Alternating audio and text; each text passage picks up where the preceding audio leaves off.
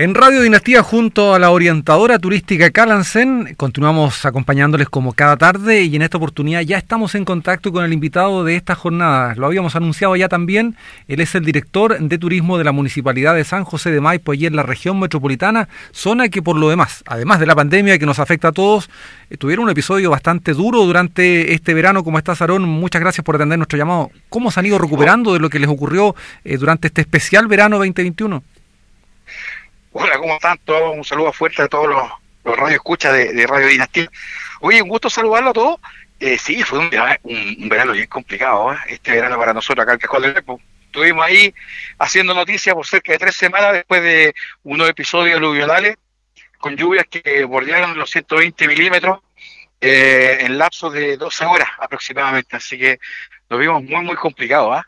¿eh? pero a la vez súper agradecido de la solidaridad del, del, santiaguino y del resto del país que se portaron muy, muy bien con, con nuestra comuna.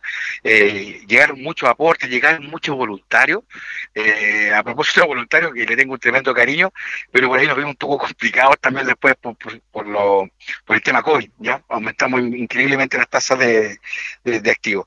Pero, pero, respondiendo a tu pregunta, aquí estamos ya bien paradito, ya armando el turismo de nuevo y aquí eh, ya, ya viendo cómo, cómo nos vamos reinventando ahora en un mes de marzo que al parecer a nivel nacional no se ve muy auspicioso. Es un programa que compartimos todos. De hecho, eh, Cauquenes venía siendo invicta a nivel nacional. Eh, nos mantuvimos en fase 3 desde que comenzó el plan paso a paso hasta ahora. Mañana entramos a fase 2.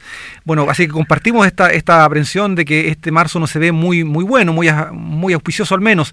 Pero así todo, ¿cómo proyectan este 2021? ¿Cómo están tratando de revertir eh, este mal panorama, producto de lo ocurrido en el verano, pero también de la mano de, de esta pandemia que no nos quiere abandonar? ¿Cómo lo ven? ¿Cómo se preparan para Oye, este 2021? Con el ánimo de, de también ser un aporte para, para el programa, contar a los empresarios ya que, que acá eh, buscamos básicamente cinco estereotipos de turista que hoy día nos puede servir para marzo, abril y mayo. El primer estereotipo que, que buscamos eh, es un turista eh, que va a venir por teletrabajo. Por lo tanto, los lugares que tienen buena conectividad, buen wifi, buen, buen fibra óptica, cabañas, por ejemplo, se están adecuando para colocar como home office o lugares para que la gente pueda trabajar a distancia y pueda recrearse sin necesidad de estar encerrado en su casa.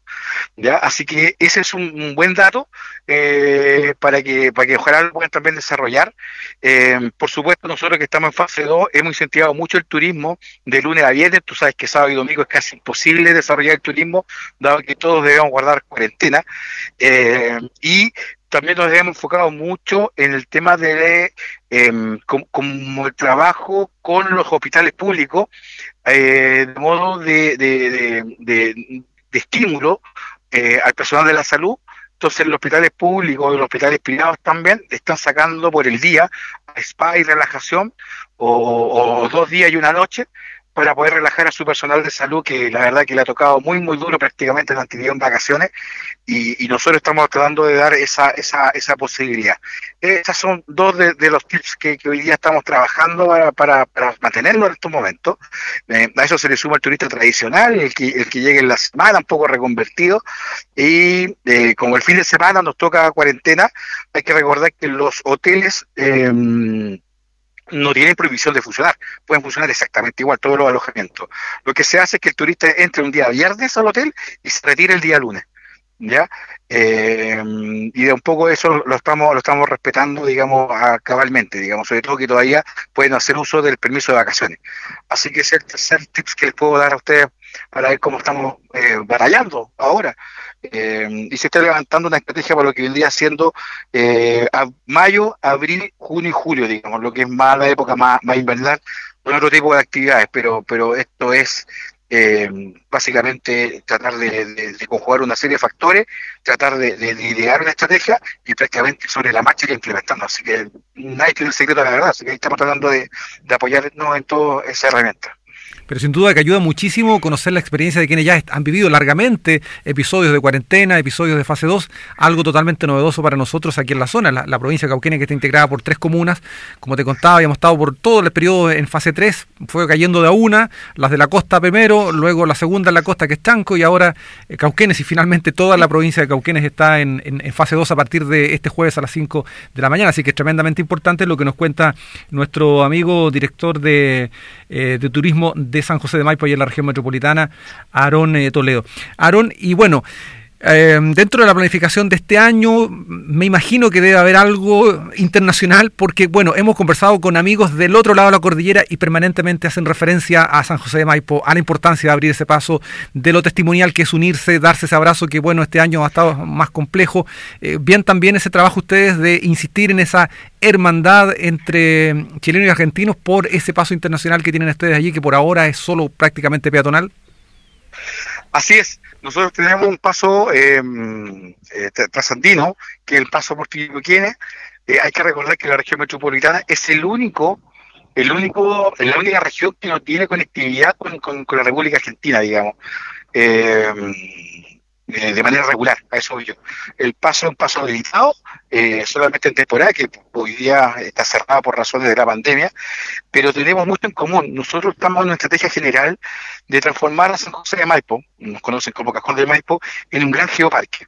Eh, así como el Maule también está haciendo su esfuerzo, nosotros vamos un poquito más avanzados que, en ese aspecto en el, Maule, que también está haciendo un trabajo en la cordillera del Maule.